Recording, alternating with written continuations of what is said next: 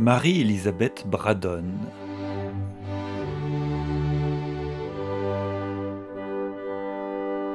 Henri Dunbar.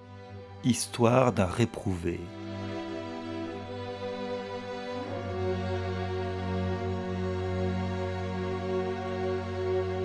Tome 1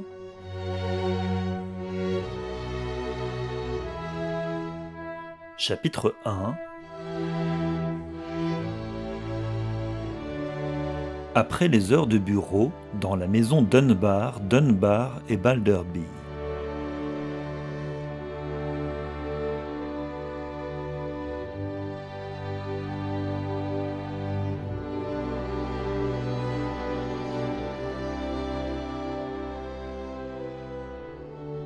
La maison Dunbar, Dunbar et Balderby, banquier des Indes orientales, était une des plus riches de la cité de Londres. Elle était même si riche qu'il serait inutile d'essayer de fixer le chiffre de sa richesse. On disait que c'était quelque chose de fabuleux. Les bureaux étaient situés dans une rue étroite et sombre qui conduisait dans King William Street, et ils n'offraient rien de merveilleux au regard.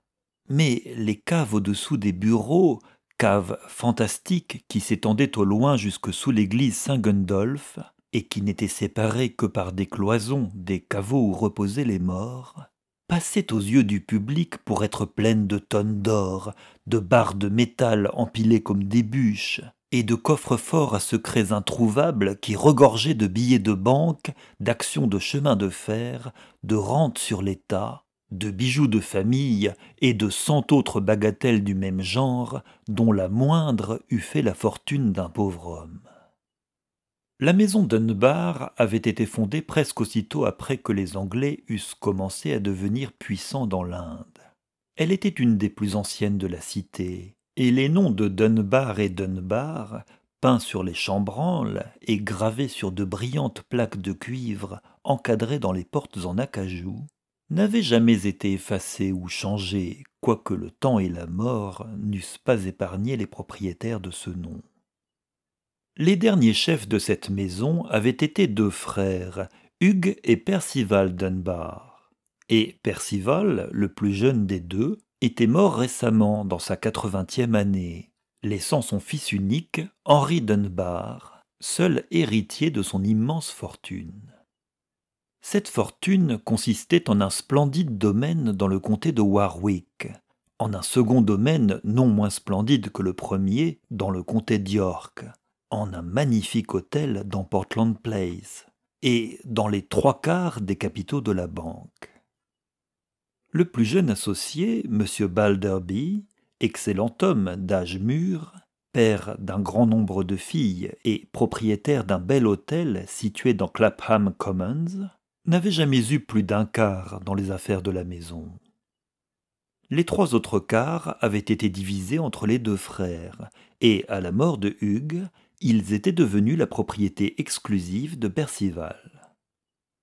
Dans la soirée du 15 août 1850, trois hommes étaient assis ensemble dans l'un des bureaux, sur le derrière de la maison de banque, dans Saint Gundolph Lane. Ces trois hommes étaient M. Balderby, un caissier, homme de confiance, nommé Clément Austin, et un vieux commis âgé de 65 ans environ, fidèle serviteur de la maison depuis son enfance. Ce commis avait nom Samson Wilmot. Il était vieux, mais paraissait bien plus vieux qu'il ne l'était réellement. Ses cheveux étaient blancs et descendaient dans de longues mèches grêles sur le collet de son paletot râpé couleur vert de bouteille.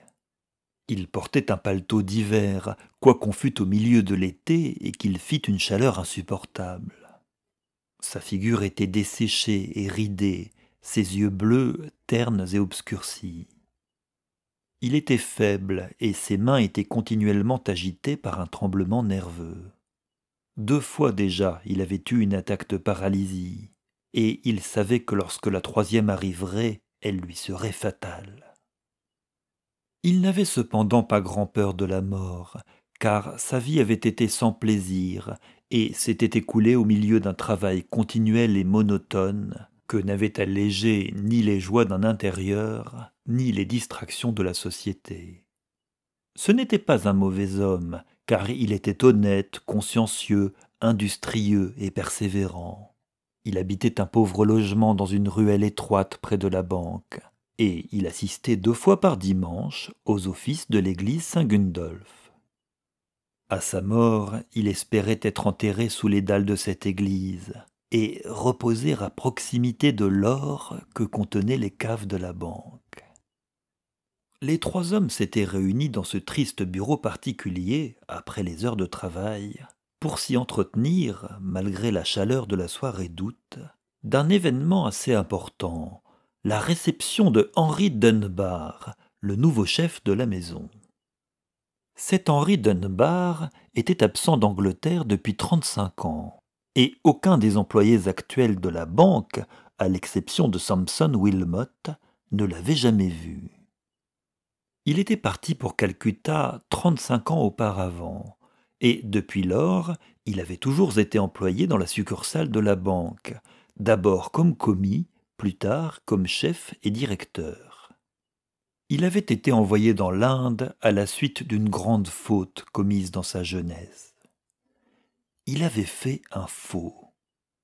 Il avait, ou plutôt son complice avait, d'après ses ordres, contrefait la signature d'un jeune homme de grande famille, officier comme Henri et dans le même régiment et il avait livré à la circulation de fausses lettres de change dont le total s'élevait à trois mille livres sterling. Ces traites furent acceptées et dûment payées par les chefs de la maison. Percival paya volontiers trois mille livres pour que son fils ne fût pas déshonoré. Ce qui aurait été un crime chez un homme sans fortune fut envisagé comme une simple folie chez l'élégant cornette de dragon qui avait perdu de l'argent sur le turf, et qui avait préféré contrefaire la signature d'un ami à ne pas payer une dette de jeu. Son complice, l'homme qui avait à cette époque fabriqué les fausses signatures, était le frère cadet de Wilmot, auquel on avait donné, quelques mois auparavant, un emploi de garçon de caisse dans la banque. Ce frère était un garçon de dix-neuf ans, presque un enfant, insouciant et susceptible de subir facilement l'influence de l'élégant officier qui avait besoin de ses services.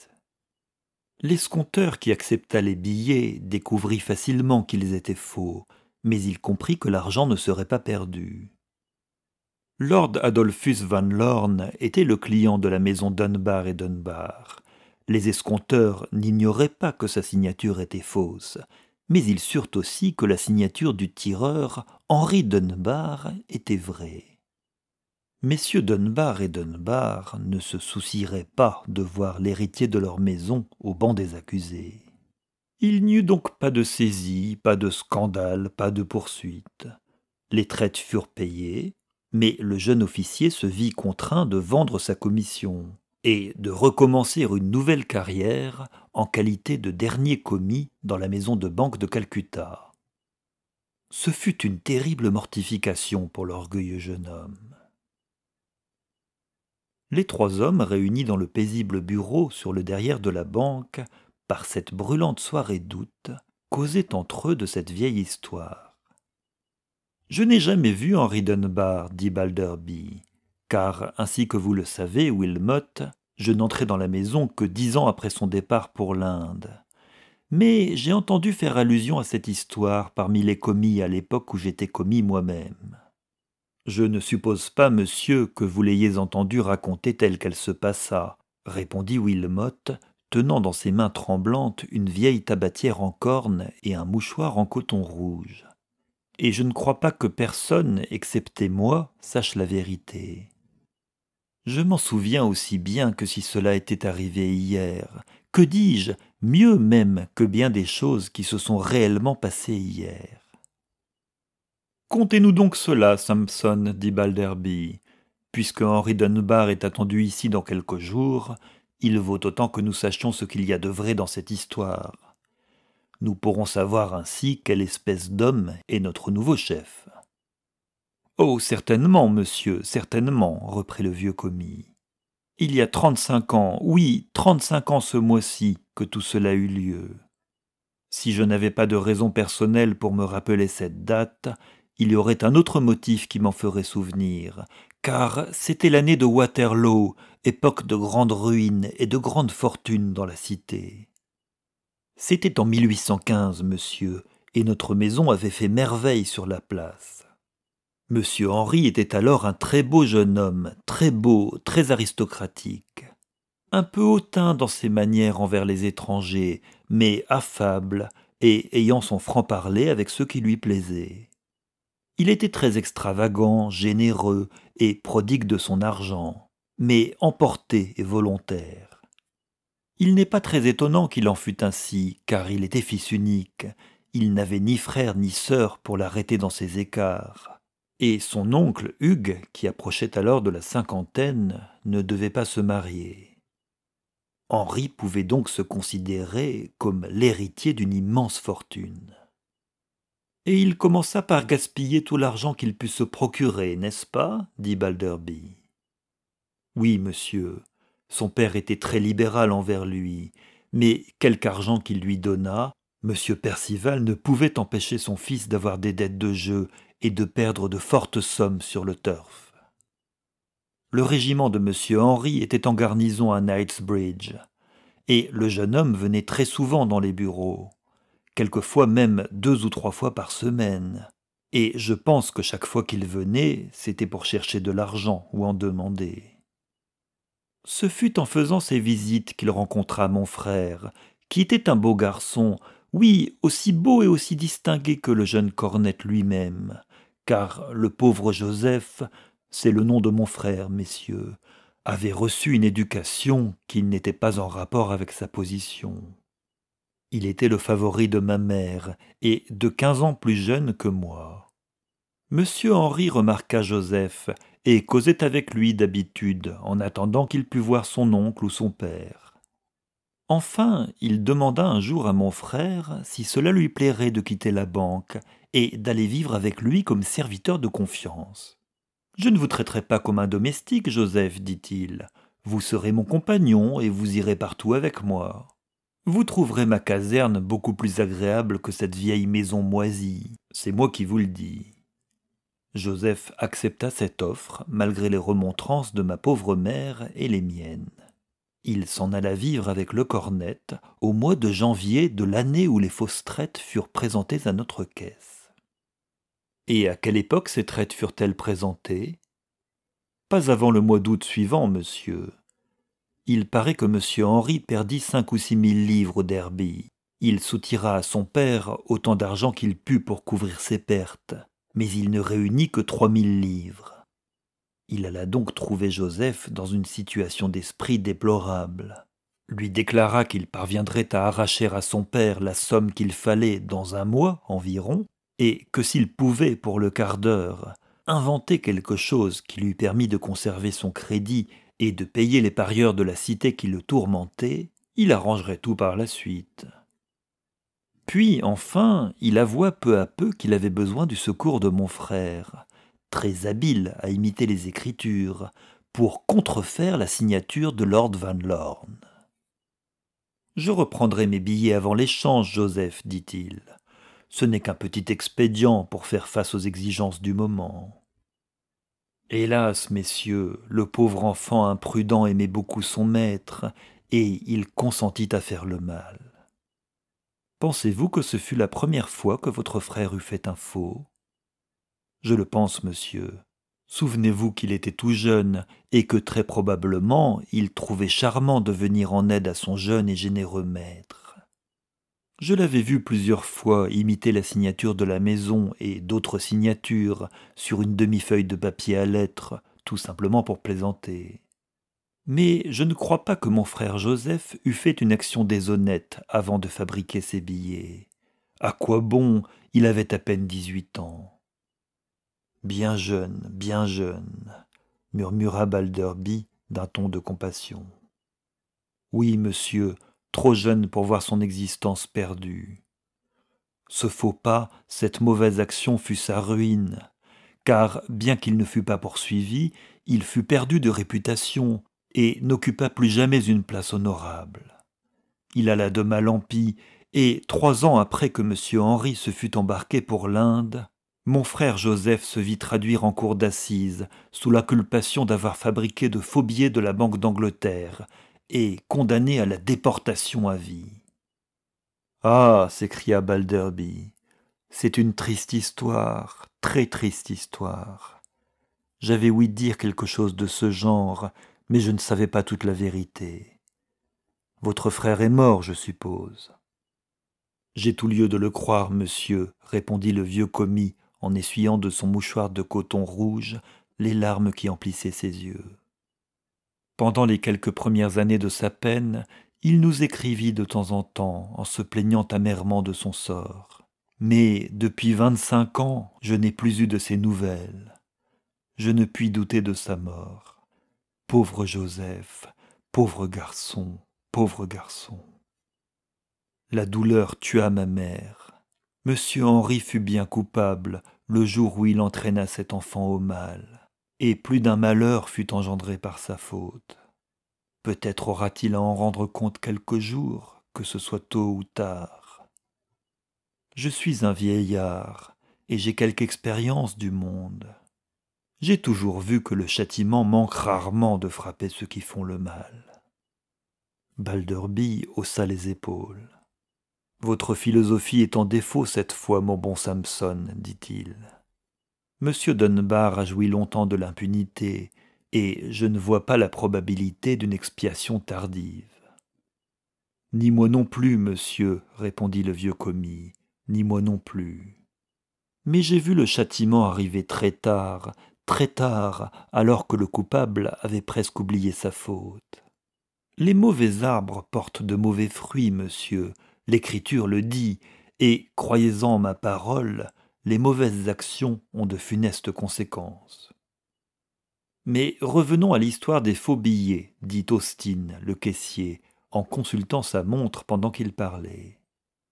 Les divagations du vieux commis commençaient évidemment à l'impatienter. J'y reviens, monsieur, j'y reviens, répondit Wilmot. L'un des billets fut donc présenté à notre caisse, et le caissier ne trouva pas à sa guise la signature de Lord Van Lorne. Il porta le billet à l'inspecteur, et l'inspecteur lui dit Payez ce billet, mais ne le portez pas au débit de sa seigneurie. Environ une heure après, l'inspecteur présenta le billet à M. Percival, et dès que celui-ci eut fixé les yeux dessus, il vit comme le caissier que la signature de Lord Van Lorne était contrefaite.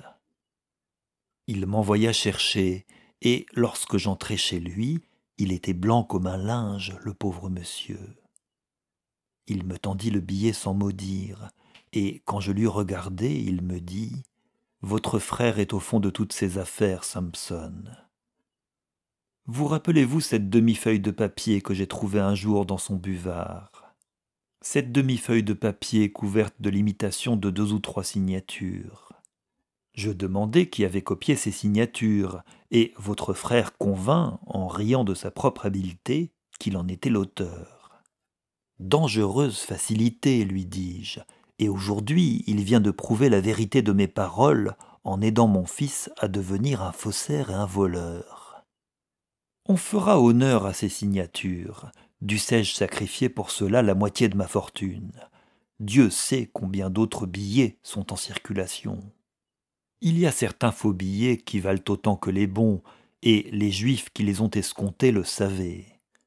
Si mon fils vient à la banque ce matin, envoyez-le-moi. Et le jeune homme vint-il? Oui, monsieur, moins d'une demi-heure après que j'eus quitté le cabinet de monsieur Percival, monsieur Henri arriva tout fringant et entra dans la maison en faisant autant de vacarme que s'il eût été tout à fait chez lui. Voulez-vous monter dans le cabinet de votre père, monsieur lui dis-je. Il tient beaucoup à vous voir. Le cornet allongea les lèvres, et sa figure devint affreusement pâle en entendant cela. Mais il fit semblant de ne pas s'en préoccuper, et me suivit dans le cabinet de monsieur Percival. Il n'est pas nécessaire que vous vous retiriez, Samson, me dit monsieur Hugh, qui était assis en face de son frère au bureau. Vous pouvez tout aussi bien entendre ce que j'ai à dire. Je veux que quelqu'un sur qui je puisse compter soit au courant de toute cette affaire, et je pense que nous pouvons compter sur vous. Oui, messieurs, répondis-je, vous pouvez avoir toute confiance en moi. Que signifie tout ceci? demanda M. Henri, feignant l'innocence et la surprise bien inutilement, car ses lèvres tremblaient si fort que cela faisait mal de le regarder. Qu'y a-t-il? ajouta-t-il. M. Hugues lui tendit le faux billet. Voilà ce qu'il y a, répliqua-t-il. Le jeune homme balbutia en essayant de nier qu'il connût le billet qu'on lui mettait sous les yeux, mais son oncle lui coupa la parole. N'ajoutez pas le parjure au crime que vous avez déjà commis, dit-il.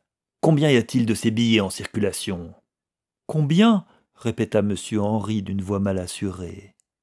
Oui, reprit son oncle. Combien? Pour quelle somme? Trois mille livres, répondit le cornette en baissant la tête. J'avais l'intention de les reprendre avant l'échéance, mon oncle, dit-il. Oui, c'était mon intention. J'espérais gagner un monceau d'or aux courses d'été de Liverpool, et je comptais bien retirer ces billets. Je n'avais pas l'intention de les laisser présenter. Non, je vous le promets. Henri, dit M. Hugues d'un ton très solennel, neuf hommes sur dix qui font ce que vous avez fait pensent comme vous avez pensé. Ils croient pouvoir se soustraire aux conséquences de leurs actes. Ils agissent sous la pression du moment, ils n'ont pas l'intention de mal faire. Ils ne songent pas à voler six pence à qui que ce soit. Mais ce premier pas fatal est le point de départ de la grande route qui mène aux galères. Et ce qui peut arriver de plus fâcheux à un homme, c'est de réussir dans son premier crime. Heureusement pour vous, vous avez été promptement découvert. Pourquoi avez-vous commis cette mauvaise action?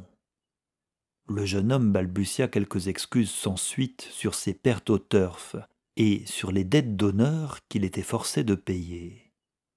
Alors M. Hugues lui demanda si la signature avait été contrefaite par lui ou par un autre. Le cornette hésita un moment et avoua ensuite à son oncle le nom de son complice. Je regardai cet aveu comme lâche et cruel. Il avait tenté mon frère, et le moins qu'il devait faire, c'était de ne pas faire retomber la faute sur lui. On envoya l'un des garçons de banque à la recherche du jeune Joseph. Une heure après, mon frère arriva à la maison, et il fut amené tout droit dans le cabinet où nous l'attendions en silence. Il était aussi pâle que son maître, mais il ne tremblait pas. En somme, il avait l'air plus déterminé que M. Henri. M. Hugues lui reprocha ce qu'il avait fait. Niez-vous, Wilmot? lui demanda-t-il. Non, répondit mon frère, en regardant le cornet avec mépris. Puisque mon maître m'a trahi, je ne nierai rien. Mais j'espère bien que nous réglerons nos comptes quelques jours, lui et moi. Je ne vais pas poursuivre mon neveu, reprit M. Hugues, et c'est vous dire que vous ne serez pas poursuivi non plus. Mais je crois que vous avez été un mauvais conseiller pour ce jeune homme et je vous avertis que vous n'aurez de moi aucun certificat.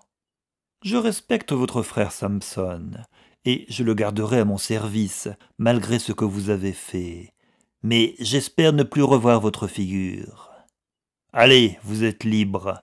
Prenez garde cependant à l'usage que vous ferez à l'avenir des signatures d'autrui, car la prochaine fois vous pourriez ne pas vous en tirer aussi facilement. Joseph prit son chapeau et se dirigea lentement vers la porte. Messieurs, messieurs, m'écriai-je, ayez pitié de lui, songez qu'il est presque enfant encore, et que ce qu'il a fait lui a été dicté par son dévouement pour son maître. Monsieur Hugues secoua la tête.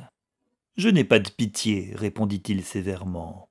Sans lui, son maître n'aurait jamais fait un faux. Joseph ne souffla mot à ces dures paroles mais quand sa main se posa sur le bouton de la porte, il se retourna et regarda Henri. N'avez-vous rien à dire pour ma défense, monsieur? dit-il tranquillement.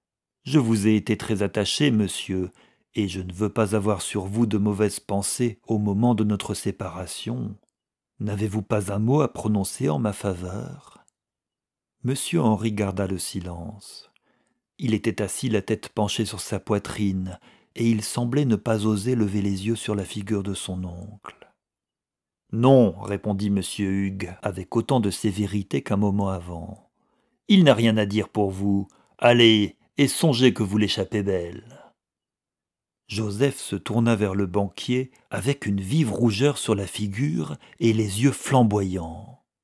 Qu'il songe qu'il l'échappera belle, dit-il en montrant du doigt monsieur Henri. Qu'il songe qu'il l'échappera belle, si à notre première rencontre il n'a rien à payer. Il était parti avant que quelqu'un lui eût répondu. Alors M. Hugues se tourna vers son neveu. Quant à vous, dit-il, vous avez été un enfant gâté de la fortune, et vous n'avez pas su apprécier les bonnes choses que la Providence vous a prodiguées. Vous avez commencé la vie au sommet de l'arbre, et il vous a plu de redescendre à terre. Il vous faudra recommencer à monter en partant cette fois du bas de l'échelle. Vous vendrez votre commission, et vous partirez pour l'Inde sur le premier navire qui mettra à la voile à Southampton. Nous sommes le 23 du mois d'août, et je vois dans la Gazette maritime que l'Oronoco est en partance le 10 septembre. Vous aurez de cette façon un peu plus d'une quinzaine pour faire vos préparatifs. Le jeune cornette sauta sur sa chaise. Vendre ma commission s'écria-t-il. Aller dans l'Inde? Vous n'y songez pas, mon oncle. Certainement vous n'y songez pas. Mon père, vous ne me contraindrez pas à cela. Percival n'avait pas une seule fois levé les yeux sur son fils depuis que le jeune homme était entré dans le cabinet. Il était demeuré assis, le coude appuyé sur le bras du fauteuil et la figure cachée dans sa main. Il n'avait pas dit une parole. Il ne parla pas non plus en ce moment, malgré l'appel de son fils. Votre père m'a donné plein pouvoir en cette affaire, dit M. Hugues. Je ne me marierai jamais, Henri, et vous êtes mon seul neveu et mon héritier reconnu. Mais je ne laisserai jamais ma fortune à un homme déshonnête ou déshonoré, et c'est à vous de prouver que vous êtes digne de mon héritage. Vous recommencerez la vie à nouveau. Vous avez joué l'homme à la mode, et vos aristocratiques compagnies vous ont conduit à ce résultat. Il faut dire adieu au passé, Henri je vous reconnais le droit de choisir par vous-même entre ces deux alternatives. Vendre votre commission, aller dans l'Inde et entrer dans la succursale de notre maison à Calcutta en qualité de commis, ou refuser en renonçant à la fortune de votre père et à la mienne. Le jeune homme garda le silence pendant quelques minutes, puis il dit avec mauvaise humeur J'irai, je trouve qu'on me traite cruellement, mais j'irai. Et il partit demanda Balderby. Oui, monsieur, répondit le commis, qui avait manifesté beaucoup d'émotion en racontant cette histoire du temps passé. Il partit, monsieur. Il vendit sa commission et quitta l'Angleterre sur l'Orinoco. Mais il ne fit ses adieux à personne, et je crois qu'au fond du cœur, il n'a jamais pardonné à son père ni à son oncle. Il fit son chemin, comme vous savez, monsieur, dans la banque de Calcutta, et parvint lentement à être le directeur de la succursale indienne. Il s'est marié en 1831 et il n'a eu qu'un enfant, une fille qui a été élevée en Angleterre depuis son enfance par son grand-père, M. Percival. Oui, dit Balderby, j'ai vu mademoiselle Laura Dunbar à la maison de campagne de son grand-père. C'est une très belle jeune fille, et Percival l'idolâtrait. Mais pour revenir à notre affaire, mon bon Samson, je crois que vous êtes la seule personne de la maison qui ait jamais vu notre chef actuel, Henri Dunbar. Je suis en effet le seul à le connaître, monsieur. Bien. Il doit arriver à Southampton dans moins de huit jours, et il nous faut quelqu'un qui y soit pour le recevoir.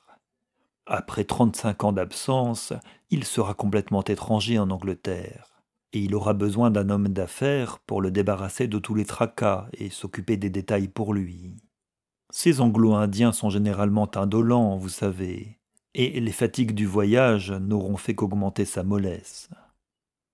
Puisque vous le connaissez, Samson, vous qui êtes un excellent homme d'affaires et aussi actif qu'un jeune homme, je serais charmé que vous allassiez à sa rencontre. Y voyez-vous quelque empêchement? Aucun, monsieur, répondit le commis. Je n'aime pas beaucoup monsieur Henri, car je le regarde toujours comme la cause de la ruine de mon pauvre Joseph, mais je suis prêt à faire vos volontés, monsieur. Ceci est une affaire, et je suis toujours disposé à faire n'importe quoi en matière d'affaires. Je ne suis qu'une espèce de machine, monsieur, une machine presque tout à fait usée maintenant. Mais tant que je tiendrai bon, employez-moi comme vous l'entendrez, monsieur. Je suis prêt à faire mon devoir. Je n'en doute pas, Samson. Quand dois-je partir pour Southampton, monsieur? Mais euh, je pense que vous ferez bien de partir demain, Samson. Vous quitterez Londres par le train de l'après-midi qui part à quatre heures. Vous terminerez votre besogne ici dans la matinée et vous arriverez à destination entre sept et huit heures. Je laisse tout à votre disposition. Mademoiselle Laura Dunbar viendra en ville pour voir son père à Portland Place. Il tarde beaucoup à la pauvre enfant de revoir celui qu'elle a quitté depuis l'âge de deux ans à peine. C'est chose étrange que l'effet de ces longues séparations. Laura Dunbar pourrait passer dans la rue à côté de son père sans le reconnaître, et pourtant son affection pour lui n'a pas changé durant ces longues années. Balderby donna au vieux commis un portefeuille contenant six billets de banque de cinq livres. Vous aurez besoin de beaucoup d'argent, dit-il, quoiqu'assurément M. Dunbar en soit largement pourvu.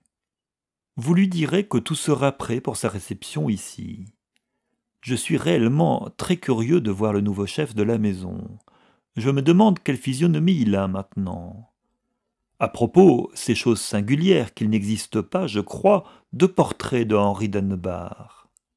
On fit son portrait quand il était jeune homme, et on l'exposa à l'Académie royale, mais le père ne fut pas content de sa ressemblance, et le renvoya à l'artiste, qui promit de le retoucher. Malheureusement, cet artiste, dont le nom m'échappe, retarda de jour en jour l'exécution de sa promesse, et au bout d'un an, il se rendit d'Angleterre en Italie, emportant avec lui le portrait du jeune homme, parmi un grand nombre d'autres toiles sans cadre. Cet artiste ne revint jamais d'Italie, et Percival ne put savoir où il habitait, ni s'il était mort ou vivant. J'ai souvent entendu dire que le vieillard regrettait de n'avoir aucun portrait de son fils. Notre chef était beau, je suppose, dans sa jeunesse. Oui, monsieur, répondit Samson, il était très beau, grand, le teint clair, et les yeux bleus brillants. Vous avez vu mademoiselle Dunbar Ressemble-t-elle à son père? Non, monsieur, ses traits sont tout différents, et leur expression est plus aimable que celle des siens.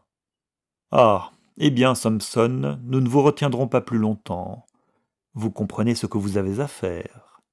Oui, monsieur, parfaitement. Très bien alors. Bonsoir. À propos, vous descendrez dans l'un des meilleurs hôtels de Southampton, au Dauphin par exemple, et vous y attendrez l'arrivée de l'électre. C'est sur l'électre que M. Dunbar a pris passage. Encore une fois, bonsoir. Le vieux commis salua et sortit. Eh bien, Austin, dit Balderby en se tournant vers le caissier, nous pouvons nous préparer à voir bientôt notre nouveau chef. Il faut qu'il sache que nous n'ignorons pas complètement l'histoire de ses peccadilles de jeunesse, et il ne pourra guère, j'imagine, se donner de grands airs auprès de nous. Je ne suis pas trop sûr de cela, monsieur, répliqua le caissier.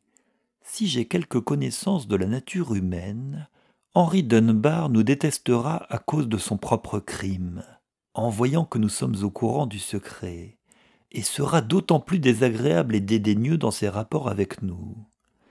Il nous traitera du haut de sa grandeur, soyez-en sûrs.